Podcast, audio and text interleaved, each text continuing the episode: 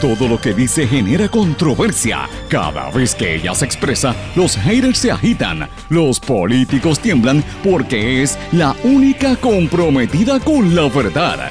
Periodista, bloguera, relacionista licenciada, analista de la noticia, escritora y le dicen la provocadora en las redes sociales. Y ahora comienza en blanco y negro con Sandra Rodríguez Coto.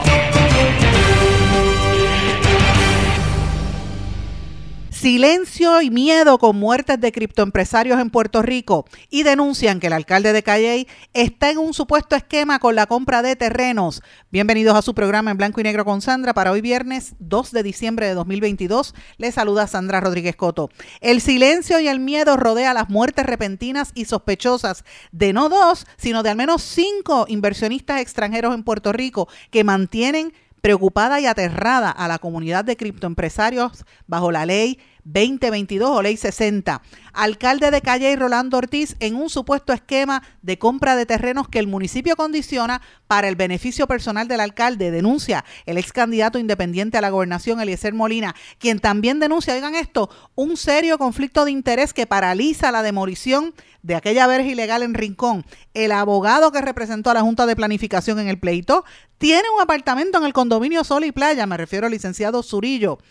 Frente Amplio de Camioneros convoca una asamblea permanente. Nadie quiere cantar. ¿Quién coge chavos aquí de la Open Society Foundations? Es decir, de George Soros. Loíza baja su déficit a 2.7 millones. Gobernador autoriza una distribución de fondos a organizaciones sin fines de lucro. Las Islas Vírgenes recibirán 105 millones de dólares del patrimonio de Epstein. ¿Y qué futuro le espera al radiotelescopio de Arecibo en Puerto Rico a dos años de haber sido cerrado?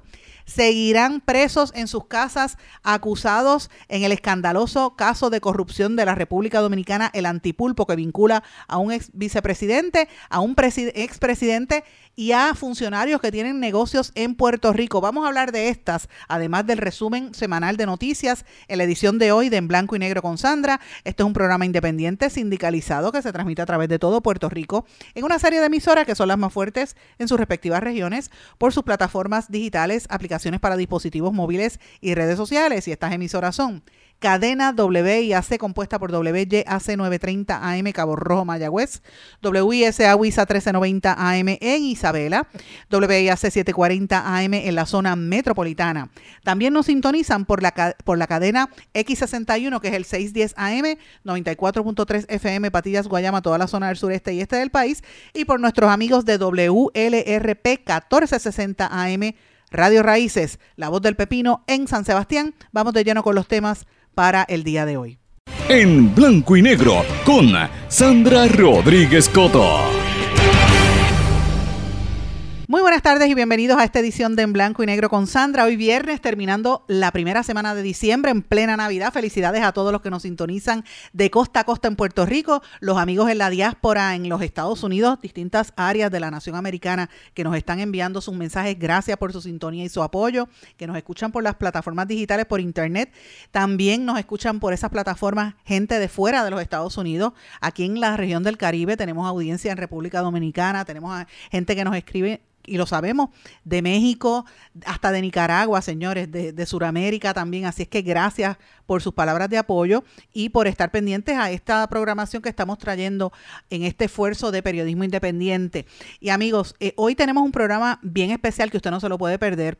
Vengo con una descarga a la directora ejecutiva de ACES. No se me ha olvidado lo que está pasando en salud y voy a hablar de eso en el próximo eh, minuto, los próximos minutos, pero tengo que empezar con otras informaciones de temas que no han trascendido públicamente más allá de lo que nosotros estamos diciendo aquí y son asuntos extremadamente importantes que lo vamos a hablar en detalle. Y vamos a comenzar rápido porque tenemos mucha información y, y vamos a hablarlo. Pero mis amigos, lo primero, ustedes saben que en el día de ayer nosotros dimos a conocer una noticia bastante fuerte de la muerte extraña de otro criptoempresario en Puerto Rico, que lo publicamos en este programa y en todas nuestras plataformas cibernéticas, en Substack y en el, en el blog.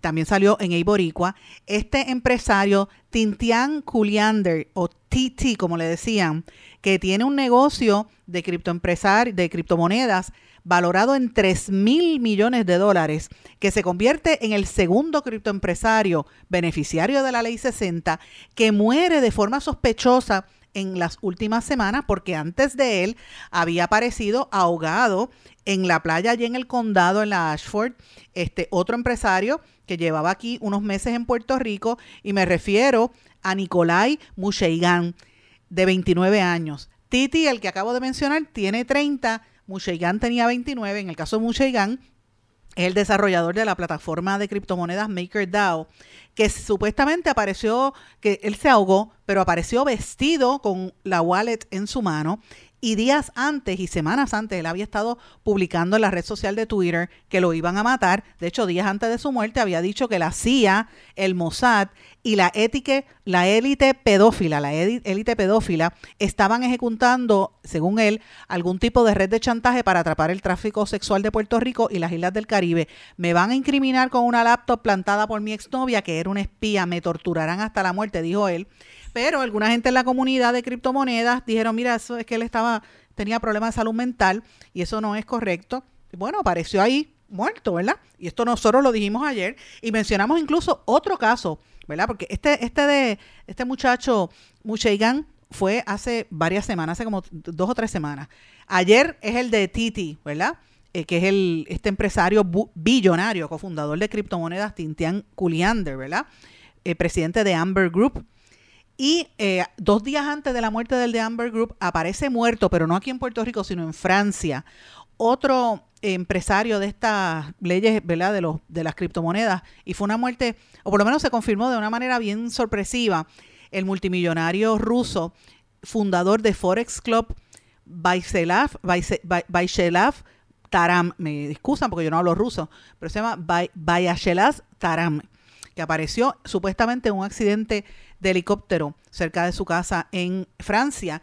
Y yo planteaba en el programa de ayer, y ustedes recordarán que esto coincide con el hecho de que las criptomonedas, ese mercado se ha venido colapsando en los últimos meses, se ha desplomado por la quiebra de uno de los intercambios de activos digitales más grandes, que es el Bitcoin, y, y todas las demás. De hecho, Bitcoin ha bajado casi un 69% de su valor comparado al año 2021, y los mercados están en crisis después del colapso de FTX que se declaró en bancarrota con la implosión criptográfica de más alto perfil hasta la fecha. Y la caída se produjo después de, los, de que los comerciantes retiraran 6 mil millones de dólares de la plataforma en cuestión de tres días por temores de fraude. Y se teme que hasta un millón de acreedores a nivel mundial enfrenten pérdidas por un total de miles de millones de dólares en ese mercado de las criptomonedas. Ustedes recuerdan que eso lo dijimos en el día de ayer.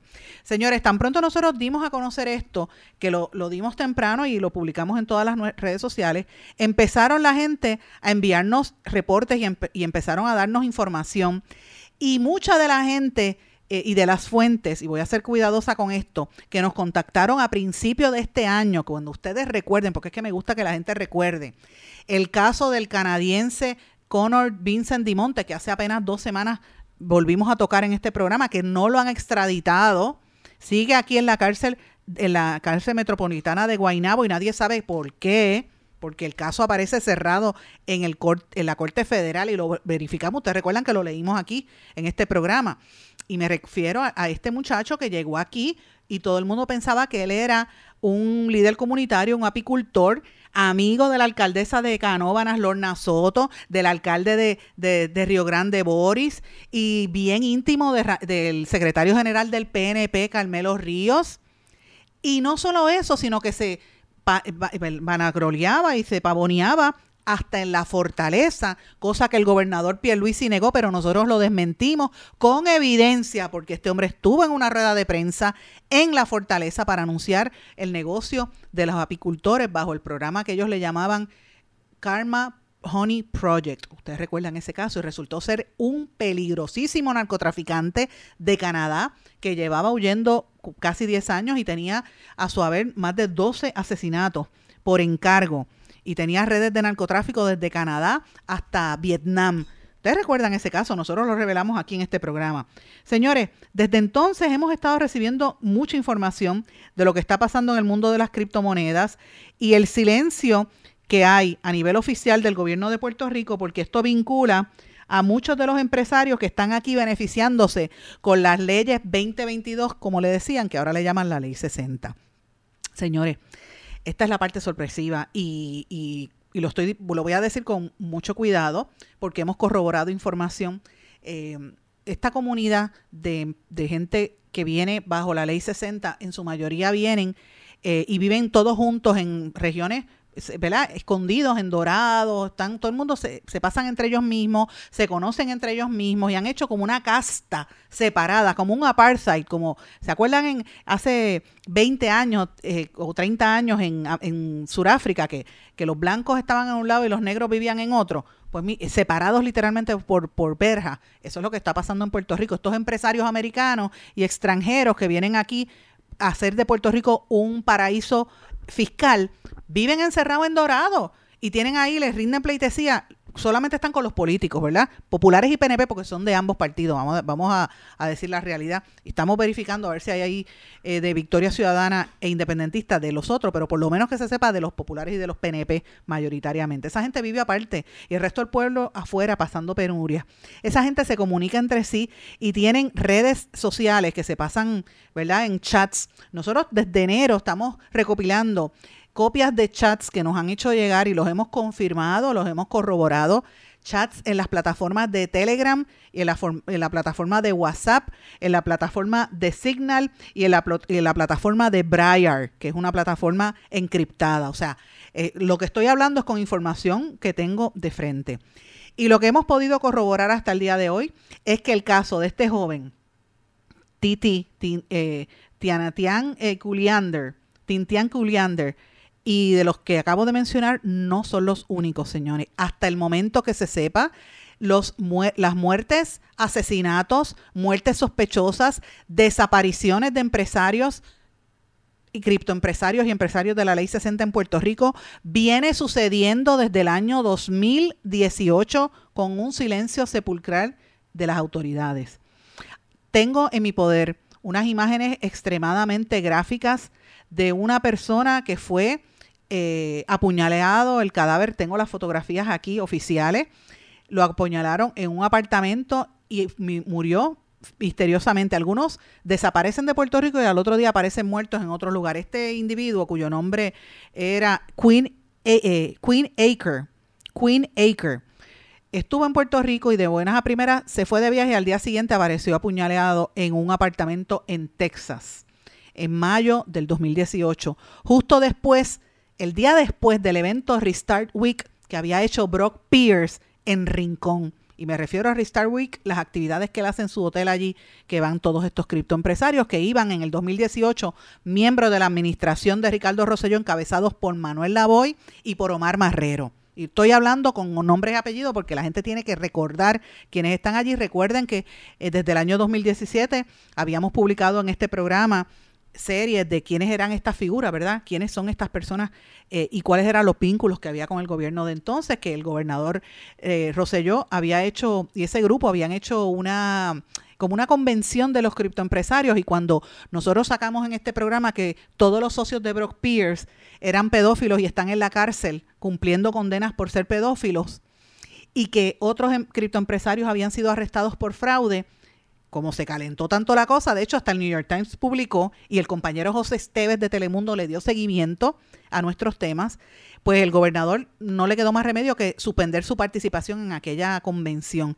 Y entonces esas convenciones se trasladaron a eventos que hace Brock Pierce y otros criptoempresarios, como este que le acabo de mencionar, el Restart Week. Y, precisamente después de Restart Week, eh, este otro criptoempresario ley 60 en Puerto Rico, Queen Acre, sale de aquí y al otro día llega al apartamento, en un apartamento en Texas y aparece apuñaleado. Y uno dirá, bueno, pues la, criminalidad está en, todas partes del mundo, pero qué casualidad que son los que tienen problemas en Puerto Rico. Otro que desapareció y que falleció también misteriosamente se llama Tony Lane. Ese desapareció entre finales de 2019 y principios de 2020 e incluso la comunidad de los criptoempresarios tuvo un funeral virtual que lo llevaron a cabo por las redes sociales a través de COVID.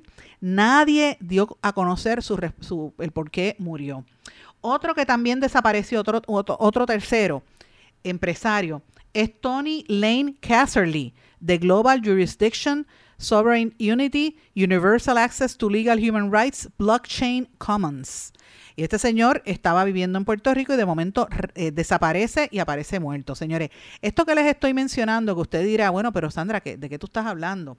Esto viene a colación por una serie de, eh, ¿verdad?, eh, mensajes que hemos estado recibiendo a través de esta comunidad. Voy a mencionarles algunos, no voy a entrar en detalle, pero sí quiero que ustedes sepan que toda esta información va, a estar contenida en artículos que voy a publicar con evidencia fotográfica y documental de todo esto que les estoy diciendo, porque yo no me paro detrás de un micrófono sin tener la evidencia, y ustedes lo saben. Eh, parte de la gente que, habla a través de todas estas plataformas digitales como Telegram y como, como Signal y las que mencioné, WhatsApp, también hablan a través de Twitter y tienen, por lo general utilizan los tweet longer. Hay una, y se ponen nombres extraños. Hay uno que se llama a Dying Nobody, A Dying Nobody, ese es el, hash, el handle, el nombre, como una, un, un don nadie que se muere. Eh, tiene un comentario bastante importante que salió el, el, pasado 7 de junio de 2022 en la plataforma de Twitter, que decía, I want to come clean and I would likely tear a rift in the entire community while I'm at it and on my way out. O sea, yo quiero salir limpio de esto y posiblemente voy a provocar un escándalo entre y un revolú entre la en la comunidad en la comunidad completa, la comunidad de criptoempresarios en la que a la que yo pertenezco, pero lo voy a hacer en la forma en que estoy sal en el momento en que estoy saliendo de aquí. En las próximas semanas hasta voy a estar eh, revelando 137.21 gigabytes del grupo de Telegram, de los chats y mensajes, de los cuales algunos yo no era parte, otros sí. ¿Y por qué? Porque ha habido una explosión de liqueos de información de actividades ilícitas que están ocurriendo y estoy traduciendo mientras hablo. Dice, I've only ever seen two people mention this exploit passing, ¿verdad? Dice, hasta el momento yo he visto dos de las personas que están denunciando estas irregularidades que aparecen eh, fallecidas en, ¿verdad? en condiciones bastante raras en Puerto Rico o desaparecen de Puerto Rico. Y por ahí para abajo le empieza a, a indagar, ¿verdad? Y empieza a hablar de situaciones que ocurrieron en octubre de 2019, de situaciones que ocurrieron después en el 2020, eh, de personas que son artistas que, que, pretenden hacerse y se hacen pasar por desarrolladores de programas de, computador, de computación y a la inversa, gente que trabaja en, en esto de, lo, de la eh, la, plataforma de blockchain y de momento se hacen pasar por artistas gráficos y los, proyectan como si fueran artistas vendiendo obras en el blockchain cuando son developers y son parte de esta red de, un entramado bien peligroso que habla de lo que es, de lo que han convertido a Puerto Rico en un paraíso fiscal. Eh, para hacer esta, estas irregularidades aquí. Señores, entre las cosas que se eh, denuncia para el 15 de junio de este año, junio 15, se publicaron unos extractos de unas conversaciones sobre, y lo voy a leer en inglés para que usted vea lo que, lo que es esto. Dice, crypto influencers ranging from as little as 800 followers to as much as 1 million followers. Discussions pertaining to racism and homophobia, of adultery and sexual assault on members of the public and those within the crypto communities those with eight, nine figures, and high amounts of Twitter followers discussing rug pull projects, projects intended to scam the community and individuals dating between December 2019 February 22, killing and stealing the crypto of an individual of a group of friends. Eh, entonces ahí habla también de invitations, esta es la parte que esto eh, para los, déjame decirlo en español porque esto está fuerte. Y estoy viendo las informaciones aquí, esto está fuerte. En la, en la entrada del 15 de junio decía que iban a estar publicando y publicaron como influencers del mundo de los criptoempresarios que eh, tenían desde 800 seguidores hasta un millón de seguidores en las redes sociales, estaban jactándose de, en discusiones sobre cómo son racistas hacia los puertorriqueños y homofóbicos hacia los puertorriqueños, señores. Yo estoy diciendo esto y a mí me está hirviendo la sangre mientras veo las imágenes. Eh, casos de adulterio y de asalto sexual entre miembros de esta comunidad hacia puertorriqueños y gente de la comunidad en Puerto Rico, gente que vive aquí, eh, y también eh, dentro de la comunidad de criptoempresarios. Y entonces el próximo tema que decía era, those with, ah, ok, estas personas con eh, ganancias entre 8 a 9 figuras, o sea, de, de, 8 a 9 ceros en las ganancias que tenían, o sea, de millones de dólares es lo que quiere decir, y mucha cantidad de seguidores en Twitter que se dedican a engañar a la comunidad desarrollando proyectos comunitarios que eran frente para negocios ilegales y habla incluso sobre rumores de asesinatos y de robo de individuos dentro de la comunidad de criptoempresarios. El 30 de junio en esta plataforma también se dijo lo siguiente, Project Creators of the two, Top, 20, eh, top 200 MC, MCAP Project, o sea, los creadores en, la, en, la, en el máximo de los MCAP, de los proyectos MCAP 200 y de los que tienen estos Yield Farming Projects, o sea, proyectos de agricultura y de lo que tienen los, los proyectos que le llaman stable coins, todos, todos que han sido designados para conseguir fondos de la mayoría de los usuarios, discusiones de todo tipo de tema de los crypto influencers, invitaciones, oigan esto, lo voy a leer en español porque es que esto está fuerte. Esto fue publicado el 30 de junio. Invitaciones a orgías en jets privados, en mansiones y en VR settings. Orgías en donde quiera, asaltos, eh, asaltos sexuales, ¿verdad? Este, agresiones sexuales, violación y pedofilia, incluyendo orgías pedófilas, con víctimas tan jóvenes como de 8 años, asesinatos, no uno, no dos, pero tres veces, coordinados a través de la red de Telegram, muchos casos de adulterio y obsesiones raras, weird obsessions, dice, con ex novias a los que les regalaban millones de dólares tratando de atraerlas para que volvieran hacia ellos. You know who you are, just let it go, dice.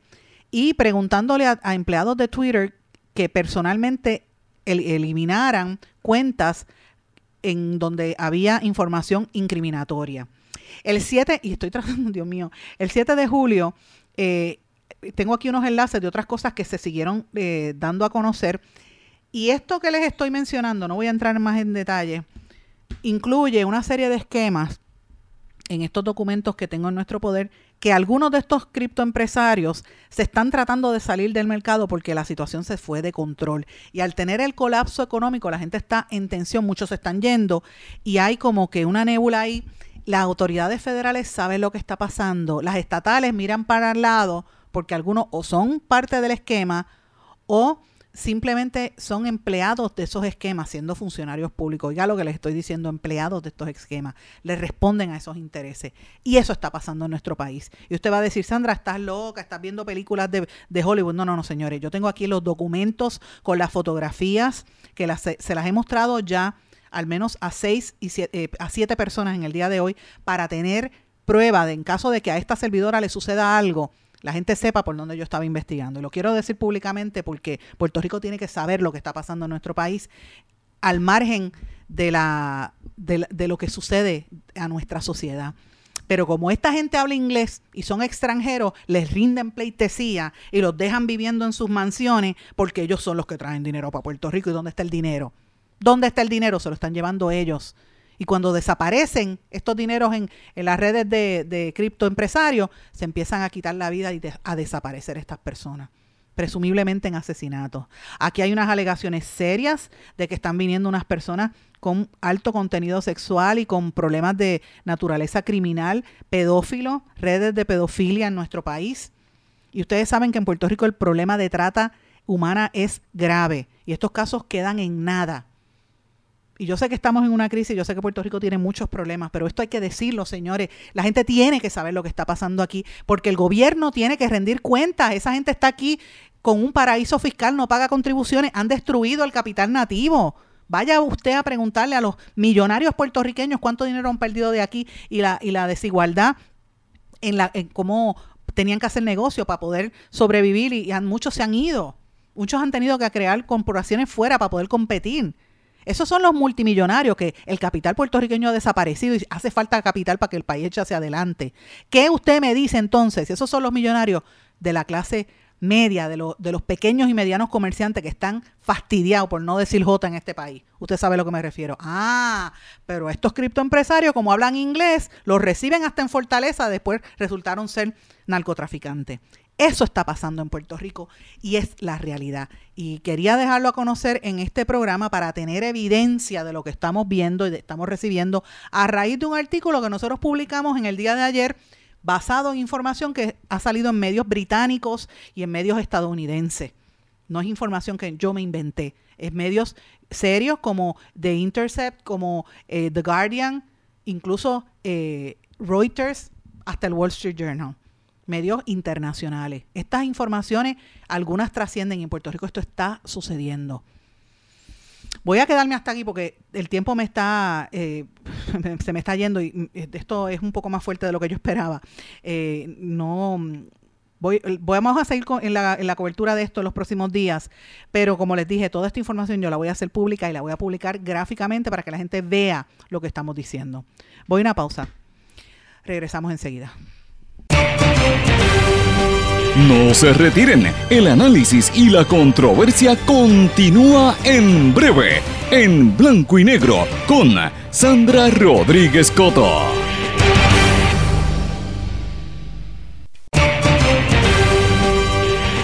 Y ya regresamos con el programa de la verdad, en blanco y negro, con Sandra Rodríguez Coto.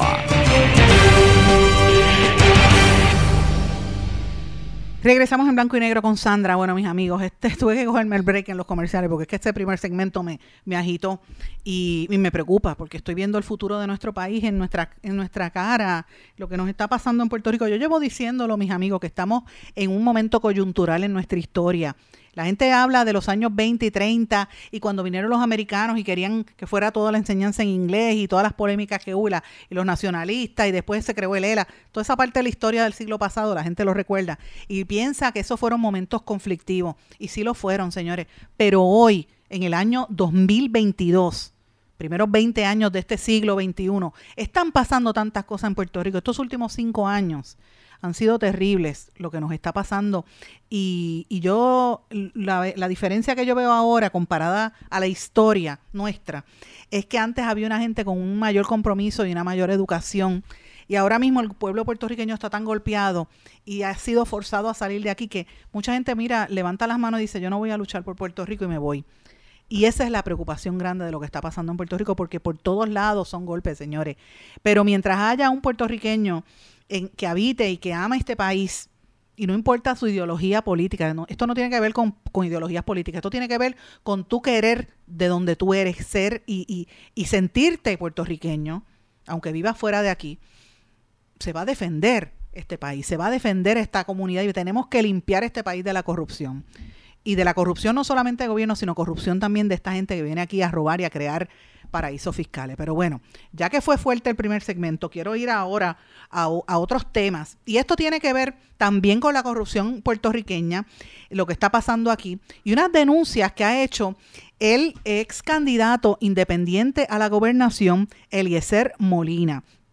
Señores, él acaba de anunciar y, denunciar en, unos vídeos que hizo, de hecho ayer él estaba este, en un video bien fuerte. Yo de hecho lo llamé en horas de la noche, le pregunté y le dije, le pedí autorización para compartir con ustedes, eh, ¿verdad? Parte de lo que estaba diciendo porque él utilizó hasta palabras OS, que yo dije, me sorprendí, yo nunca había visto eso, pero estaba bien molesto y cuando usted escuche lo que él tiene que decir, usted se va a sorprender. Una de las cosas que denuncia, y esto es bastante serio, él denuncia que el alcalde de Calley está haciendo eh, una serie de, irregularidades. Rolando Ortiz supuestamente está adquiriendo terrenos que pertenecían al municipio o terrenos donde hay unos intereses particulares para desarrollar negocios en esas zonas y de momento aparecen unas empresas eh, que, son unas empresas medio fantasmas que pertenecen precisamente a ese alcalde de Calley donde las está incorporando. En nuestro poder tenemos el documento porque esto que dijo el, ex candidato independiente a la gobernación, señores, nosotros lo corroboramos, no le vamos a creer por fe, hay que corroborar la información. Y en el registro de incorporaciones del Departamento de Estado de Puerto Rico, en efecto aparece registrada una compañía que se llama McBridge LLC con el número de catastro 482712, perdóname que casi no lo veo aquí, señores, pero estoy mirando mientras hablo con ustedes en pantalla. Eh, la compañía se llama McBridge LLC, número de catastro 482712 inscrita el 4 de marzo de 2022, una compañía de responsabilidad limitada en la calle Evaristo Vázquez número 26 de Calley, que aparece Rolando Ortiz Velázquez como el agente residente, mismo nombre del alcalde de Calley, Rolando Ortiz Velázquez, y que esta compañía se dedica al negocio de la construcción, compra, venta, alquiler, mantenimiento, intercambio, operación y mercadeo de bienes inmuebles, entre otros, para dedicarse a negocios y actividades comerciales, entre otras cosas. Usted puede buscarlo, haga el search usted mismo y va a ver que lo que le estoy diciendo es lo correcto, que es la calle el, número de registro 482712. ¿Y qué está haciendo esta compañía? Señor, esta compañía está cogiendo los terrenos que pertenecen al municipio de Calley para demolerlo con fondos públicos para bienes privados. Esto fue lo que él dijo y me va a perdonar, yo hice unas ediciones para tratar de cortar las palabras OS, pero eso fue lo que dijo eh, el ex candidato independiente a la gobernación. Escuchemos. Ahora mismo están cerrando allá en Guayama en el lago Carite una carretera estatal. A la policía de Puerto Rico y a unas sabandijas que están en la Autoridad de Energía Eléctrica les ha dado por pensar que son muy inteligentes y que pueden venir y trancar una carretera estatal y que nada va a pasar. En ese tramo, FBI, están pasando cosas desde hace varios años bien interesantes bien interesante. Y no vamos a hablar de narcotráfico ni nada por el estilo, porque nosotros estamos aquí para meter políticos presos, para buscar corruptos. Pero les digo desde ahora que tienen que buscar por qué el alcalde de Calle me rodea por allí. Mire, es más, FBI, escuchen esto. Es muy probable que haya una corporación que se hizo este propio año. Escuche esto, alcalde, porque me parece que después de este video usted debe ir preparando su renuncia. Hay una compañía que se llama McBridge LLC. Escuchen esto. McBridge LLC. Y esa compañía aparece a nombre de una persona que el nombre y los apellidos es el mismo que el alcalde de Calley. ¿Y cuál es el problema, FBI? Sencillo, y digo FBI porque el secretario de Justicia de mierda que tiene esta compañía que se llama McBridge, de pronto el Banco Popular le vende las propiedades en Calley. La compañía aparece a nombre del alcalde de Calley. Y el municipio de Calle compra las propiedades de al frente, las demuele y le hace estacionamiento con fondos públicos. Escuche esto, FBI. Escuche esto. Hay una compañía que se llama McRich que aparece a nombre del alcalde de Calle. Esa compañía está comprando las propiedades en el casco de Calle y las propiedades lindantes las compra el propio municipio de Calle. Demuelen y hacen infraestructura.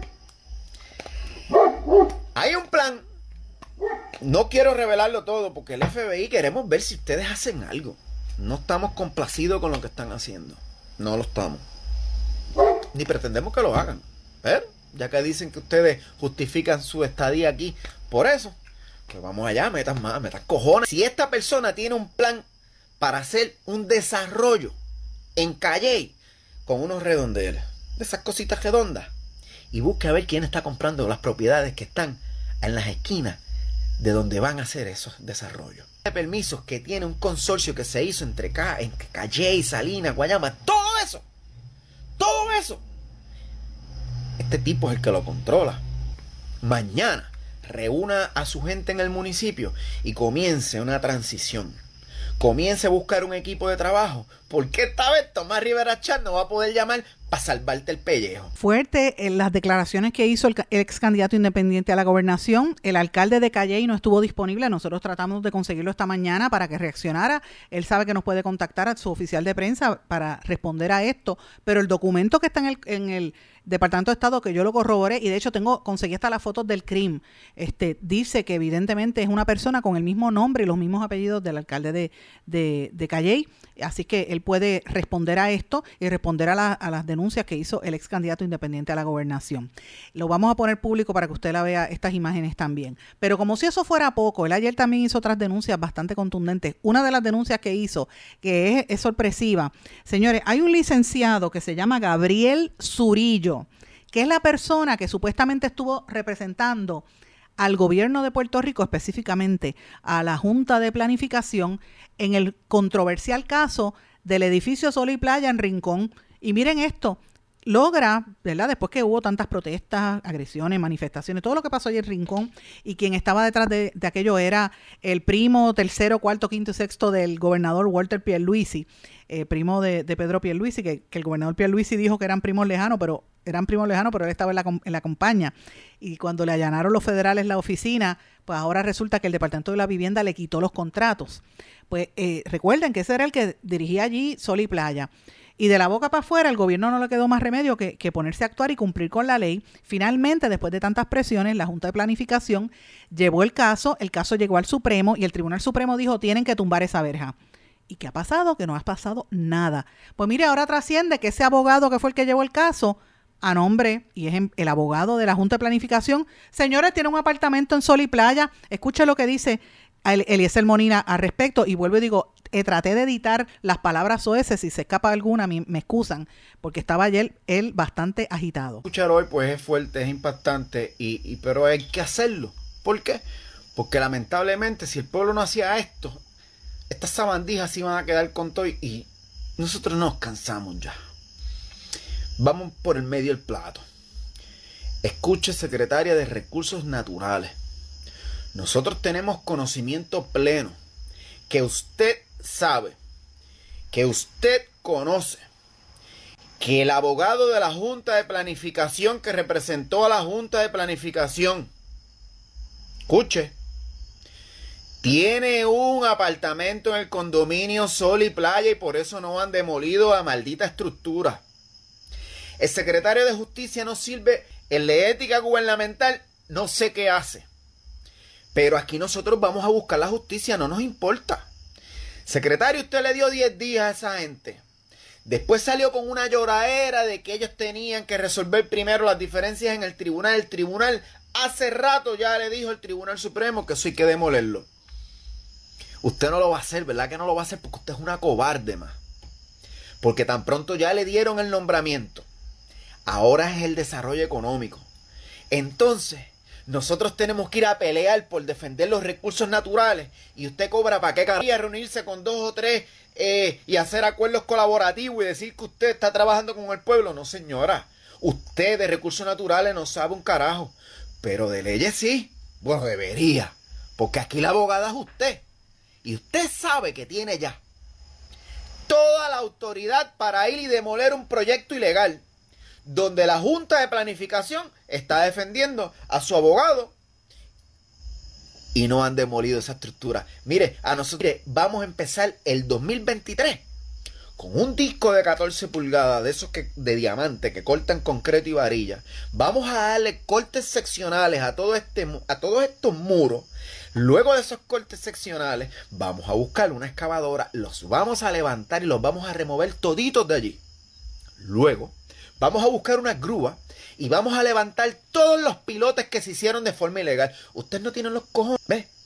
Nosotros no cobramos por nada de esto, nosotros no somos empleados de gobierno, pero nos debemos a nuestro país. Y si ustedes son unos mediocres y unos corruptos, eso allá ustedes. Que el pueblo sepa, usted que está viendo este video, entérese si no se lo habían dicho todavía que la Junta de Planificación, el abogado de la Junta de Planificación, tiene un apartamento en Sol y Playa. Y la Junta de Planificación es quien lleva a Sol y Playas al tribunal. El juez le da una orden de demoler y la Junta de Planificación no hizo nada. ¿Por qué? Pues porque su abogado tiene un apartamento allí. Claro está. Ahora el abogado va a recuperar los chavos porque el esto gratis no lo hizo. Entonces le facturó a la Junta de Planificación que ustedes creen el dinero que perdió en ese negocio. Eso es para que ustedes vean cómo les roban en la cara y se le burlan en la cara a nuestro pueblo. Y mientras Puerto Rico no salga de esa gente, como dice él, que verdaderamente son sabandías, son pillos, Puerto Rico no va a echar para adelante. Puerto Rico no va a echar para adelante. Yo creo que ya es hora que no estemos mirando tanto colores políticos ni partidos políticos, porque a la hora de la verdad todos son, eh, se, se, tiran de la boca para afuera, pero usted sabe que tras bastidores todos son socios y amigos y a la hora de la verdad su interés es fastidiar al pueblo y ganarse ellos su dinero. Ya es hora de que la gente se dé cuenta de lo que está pasando en nuestro país.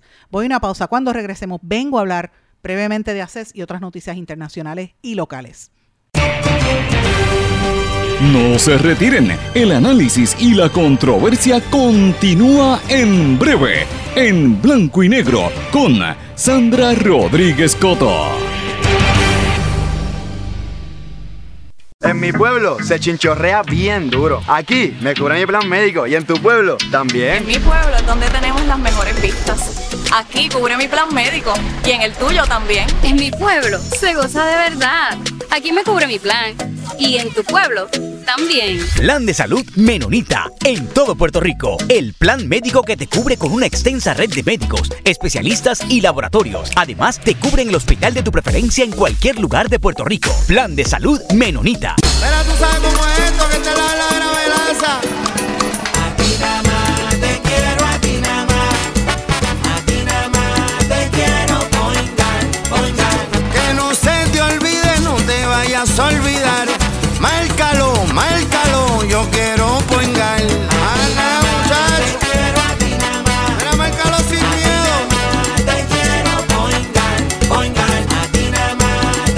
Yo quiero Point Guard. Quites el dolor de cabeza con sus obligaciones de contabilidad con los servicios que presta Villalba y Villalba Company. Directo, personal y con sensibilidad humana. Lo que se busca es un verdadero asesor de contabilidad para todo tipo de servicio de contabilidad, pago de IBU, pago de nómina, informes trimestrales y anuales y otros. Ofrecen servicio directo personalizado. Villalba y Villalba Company. Para orientaciones, su teléfono el 939-336-5774. 939-336-5774. Y ya regresamos con el programa de la verdad, en blanco y negro, con Sandra Rodríguez Coto.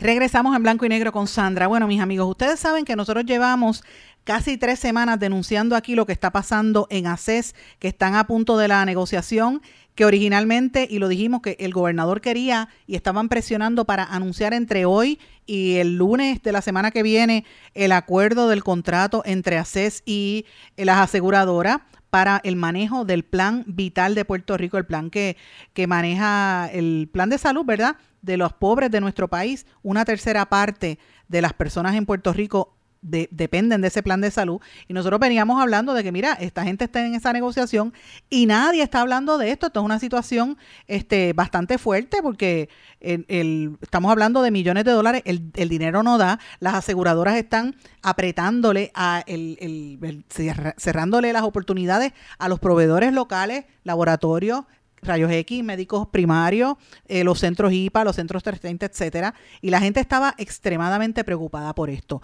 Y una de las cosas que nosotros denunciábamos era el silencio absoluto de la directora ejecutiva de ACES, que de hecho la semana pasada en este programa la portavoz de los grupos de HIV, pacientes de HIV, le llamó Miss Silencio, la señorita Silencio, porque realmente eso es lo que es ella. Edna Marín, la directora ejecutiva de ACES, está callada. Pues mira, e-, Edna Marín acudió ayer a una emisora de radio donde no le hicieron preguntas, donde el gobierno y ACES paga anuncios, ¿verdad? De campañas publicitarias y como paga la emisora no hace y el los periodistas no hacen preguntas porque si no pierden sus chavitos para su bolsillo. Y entonces, ¿dónde queda el servicio al pueblo? La señora se ha puesto a hablar en una colega emisora a unas preguntas que no, eh, inconsecuentes, diciendo que va a velar por los servicios que ofrece la agencia a sobre 1.5 millones de beneficiarios del plan vital, que va a garantizar, y cito, el fiel cumplimiento de las aseguradoras en el pago mínimo de 18 dólares por persona por mes a los grupos primarios, médicos primarios particularmente. Y ese es el mensaje que están llevando. Le vamos a pagar los 18 pesos para desviar la atención. Pero usted que me está escuchando, que sabe lo que hemos estado diciendo en este programa, que usted tiene los ojos puestos donde hay que tenerlos, sabe que aquí hay unos chanchullos detrás de ese, de ese concepto, que hay unas investigaciones federales, que no se está cuestionando, no se está evaluando lo que está pasando ahí. Por eso la Asamblea Legislativa tuvo una vista ejecutiva el martes de esta semana para indagar, esta, a principios de esta semana, para indagar qué está pasando allí. Lo hicieron de espaldas al pueblo, escondida en una junta, en una de esas eh, vistas ejecutivas, para que la prensa no tuviera acceso porque supuestamente iban a discutir cosas eh, ¿verdad? confidenciales. Yo he hablado con varios de los legisladores que estuvieron allí presentes y esto, no con todos, pero con varios, y esto está fuerte. Allí hay que sentar a los actuarios de ACES, a los actuarios de las firmas que garantizaron de que va a haber el dinero para esto, porque el dinero no da, los médicos y los proveedores están asfixiados, los planes médicos están violando el mismo acuerdo de ACES y a la hora de la verdad no le van a dar los servicios a la gente.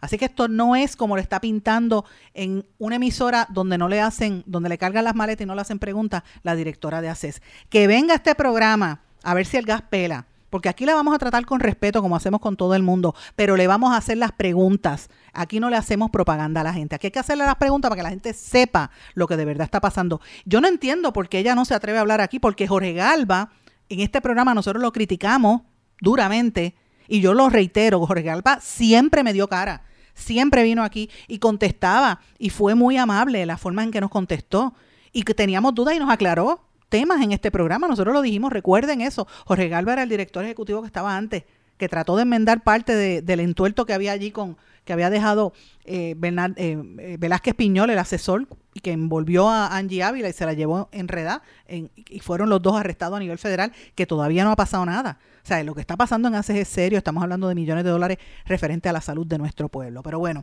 brevemente, porque ya no me queda casi tiempo de programa, pero tengo varios temas también que quiero traer. Eh, lo que quería era dejarles saber que estoy trabajando algo de ACES para la semana que viene, así que estén atentos.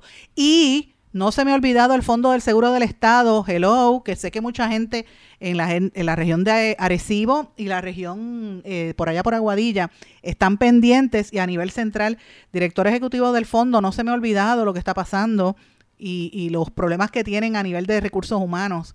Vengo con algo del fondo que estamos trabajando y corroborando datos, pero bueno, el Frente Amplio de Camioneros, oigan esto, convoca una asamblea permanente, esto lo dijeron el día de ayer, en contra del reglamento del negociado de transporte y otros servicios públicos, así como del sistema tarifario. Esto lo dijo Edwin Marrero, coordinador de relaciones públicas de esta entidad, y lo que quieren decir es que, mira, si no les dan lo que los acarreadores están pidiendo, los camioneros se van a tirar a la calle. O sea, el agua no, está, el agua no está para chocolate, como dicen. Está bien caliente la situación, así que estén pendientes. Los invito también a que busquen en el medio, en esta ocasión los invito a que lean dos medios en particular. Como siempre, Eiboricua, vamos a estar trabajando la columna en los próximos días, así que esté pendiente y están haciendo una cobertura chévere ahí. Es que habla de, de la gente de las Islas Vírgenes, va a recibir sobre 100 millones de dólares de Epstein, el, multimillonario aquel que supuestamente se suicidó en la cárcel, que era un pedófilo, pues este, los dineros que él tenía, pues le van a tocar como 100 millones a las Islas Vírgenes. Pero este, además de leer Iboricua, les invito a que lean el Post Antillano, que está bien interesante hoy, y lleva varios días planteando en ese periódico qué pasa con George Soros. George Soros es un multimillonario filántropo que ha creado en los Estados Unidos la Open Society Foundation, que hay gente que dice que él es, que hace este multibillonario, porque es un hombre extremadamente de los más ricos en el planeta, que se dedica a financiar eh, organizaciones de base comunitaria y entidades y pues todo con, se ve como si fuesen unos eh, misiones loables, pero hay unos sectores, los más conservadores en Estados Unidos, que dicen que él lo que hace es financiar grupos de izquierda que detrás de todas estas caravanas de migrantes, de miles de personas que iban, por, por ejemplo, por Centroamérica y por México hacia los Estados Unidos, que eso estaba el dinero de George Soros, y que han estado en varias partes de América Latina y del mundo detrás de eh, revueltas populares y de, y de polémicas que hay en diferentes sectores Y el dinero que está detrás de todo eso es el dinero de su organización para desestabilizar gobiernos con otros intereses que sabrá Dios lo que es, ¿verdad? Eso es lo que dicen la gente de derecha sobre George Soros. En Estados Unidos los republicanos no lo pueden ver ni en pintura. Eh, pero aquí en Puerto Rico nadie habla de él. Y esto es lo que plantea el medio post-antillano. Dice, eh, hace do- do- dos días él preguntó cuál es el, qué, qué interesante es que George Soros tiene hasta una página donde dice que se dedica al- a lo que a los negocios y los programas que quiere desarrollar en Puerto Rico para supuestamente fomentar una mejor economía, etcétera y está eh, apoyando a entidades de base comunitaria. Al sacar eso, ha provocado una controversia grandísima en ese artículo y dice, fue un en, el, en el segundo artículo dice, fue un artículo ge- ingenuo, pero in- interesado en saber quiénes están invirtiendo en la política de Puerto Rico para tener el resultado que sea consistente con su intención. Por lo tanto, hace unos días abrimos la puerta para hablar de George Soros y nadie respondió di- en directo, pero en indirecto llegaron las confidencias, las llamadas, los correos electrónicos. Tal parece que aquí hay un montón de gente guisando del magnate y aún se proclaman ser de la izquierda. Curioso tenemos ya una de las listas, no es necesario publicarla, lo que sí nos interesa es saber si a partir de todos los fondos que invierte la Open Society Foundation en Puerto Rico, nosotros estamos más cercanos a la independencia, a un país justo o a la, estadidad, ¿a qué? Al, fin, al final de la aplicación inmediata de las políticas neoliberales. Si no lo estamos, ¿por qué coger chavos del filántropo? To- Entonces estoy citando lo que dice Daniel Nina. Todo me dicen que ha cambiado, que uno puede recibir dinero y ser de izquierda. Lo cierto es que en este país que nada cambia, recibir, seguir recibiendo dineros para fundaciones que promueven el bienestar general de la población suena profundamente neoliberal en el día de hoy. Es momento de comenzar a ser muy crítico con los procesos políticos en Puerto Rico. Todo es política, hasta el dinero que nos donan, entre comillas. Pensemos cómo utilizamos esos dineros para alcanzar nuestra sociedad, una sociedad más justa y él reclama la independencia. Si no es alcanzable, ¿por qué coger chavo? Vamos, pensemos interesante por demás lo que él plantea. O sea que para algunas cosas son de izquierda, pero para coger chavos no lo son. ¿Qué entidades están cogiendo chavos de Soros? Mira, aquí todo el mundo sabe, Centro para la Nueva Economía, Centro de Periodismo Investigativo, este, Espacios Abiertos y otras entidades así al respecto, que sí necesitan el dinero, que sí están haciendo un trabajo importante. Yo no estoy eh, diciéndolo por el contrario. Si no fuera por, por, por el dinero de la aportación, no se haría mucho de, de lo que ellos han logrado por Puerto Rico, pero pues es interesante ver de dónde se financian estas eh, y cuáles son los intereses ulteriores de quien financia este tipo de cosas. Y lo planteo abiertamente, yo sé que a mucha gente no le gusta hablar de estos temas, pero es la realidad. Señores, también quiero mencionarles, en el periódico español El País están destacando hoy eh, perdón, el país no, esto es en el periódico, en el medio digital de Rusia, Russian TV, esto es en el Russian TV que lo vi, eh, porque usted sabe que yo leo todo desde, desde el Washington Post hasta Russian. Me gusta leerlo todo para estar bien informada, porque así es como usted llega a la realidad, usted tiene que ver todo, leerlo todo, escucharlo todo, y usted llega a su propia conclusión, no se deje engañar. Pues estaba viendo ahí que estaban publicando un artículo sobre el futuro del radiotelescopio de Arecibo dos años después del colapso y dice que los científicos aún estudian la información recabada por el observatorio y que todavía el, futuro es incierto eh, después de que este, este radiotelescopio construido en el 1963 colapsó el primero de diciembre del 2020 ya que era en aquel momento había sido considerado el radar planetario más potente y sensible del mundo, pero ya no lo es, ¿verdad? Y la Fundación Nacional de Ciencias de los Estados Unidos descartó su reconstrucción. Así que sin una inversión en infraestructura científica, pues obviamente pues el, el, la función de ese, de ese centro investigativo no es igual que antes, es mucho más limitada. Así que los invito a que lean esa información allí. Destaco antes de irme, porque tengo poco tiempo también, esto lo saca, me parece que es el periódico Presencia del Noreste. La alcaldesa de Loíza, Juliana Azario, presentó un informe de finanzas y actividades administrativas. Y esto me llama la atención porque cuando ya llegó a Loíza, esto yo lo puedo decir y todo el mundo lo sabe, Loíza estaba hecho canto. No estoy, no estoy diciendo que Loíza esté mejor que antes, pero ciertamente era un desastre. Ella encontró 10.7 millones de déficit cuando entró al poder y que ha logrado bajar ese déficit a, un, a apenas 2.7 millones. Por eso es que usted ve que hay una mayor actividad económica en esa zona. Así que los invito a que vean esta información, ¿verdad? Que me pareció interesante. Mientras tanto, el gobernador Pierluisi anunció en- a través de una resolución que, que él firma una resolución conjunta del Senado en la que autoriza que se distribuyan 22.9 millones de dólares de fondos legislativos entre más de 580 entidades e instituciones públicas, semipúblicas y privadas, por ejemplo, Ser de Puerto Rico, Centro Sorisolina Ferré, eh, el Hogar CREA, Hogar Ruth para Mujeres Maltratadas, la Casa Protegida de Julia de Burgo, la Casa de Niños Manuel Fernández, la Fundación del Hospital Pediátrico, Boys and Girls Club, Gogo Foundation y otras. Así que ese es el dinerito que le está dando allí.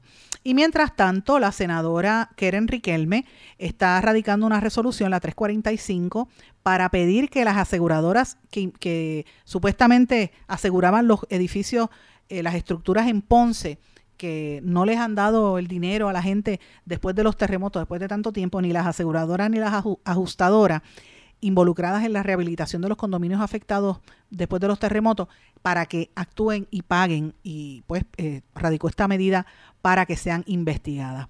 Y termino brevemente con dos cositas rápidas internacionales.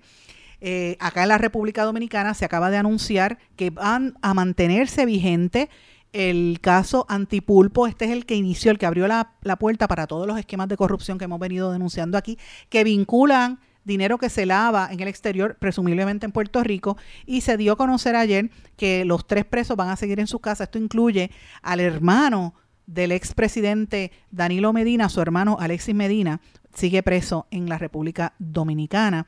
Eh, y obviamente hay otras figuras también. Y termino diciendo que Elon Musk, el multimillonario empresario, asegura que en seis meses se va a implantar el primer chip en un cerebro humano con la firma Neuralink. O sea, estamos encaminados ya a convertirnos en robots. Parece que eso es lo que quiere hacer el, el- este, este señor eh, Elon Musk. Y uno dice, pero bueno, ¿hasta dónde va a llegar Puerto Rico y el, y el planeta con todas estas cosas? Pues mire, por ahí es que va. Señores, no me va a dar el tiempo para hacer el resumen de noticias. Los invito a que lo lean en mi blog en blanco y negro con Sandra y en Substack, que vamos a estar haciendo el resumen de todos los temas que hemos estado trabajando esta semana, particularmente sobre el tema de salud y, y lo, y lo que está pasando al interior de la, de la ACES. Así es que más de 500 ar- eh, noticias hemos trabajado a lo largo de esta semana para todos ustedes. Con esto me despido, no sin antes desearles que pasen un hermoso fin de semana, darles las gracias por el apoyo que siempre me brindan y los invito a que me escriban a través de las redes sociales, Facebook, Twitter, Instagram, LinkedIn, Tumblr, todas las que usted encuentre por ahí o en nuestro correo electrónico en blanco y negro con Sandra arroba gmail.com. Que pasen todos buen fin de semana. ¿Se quedó con ganas de más? Busque a Sandra Rodríguez Coto en las redes sociales o acceda a en blanco y negro.blogspot.com porque a la hora de decir la verdad solo hay una persona en la cual se puede confiar. Sandra Rodríguez Coto en blanco y negro.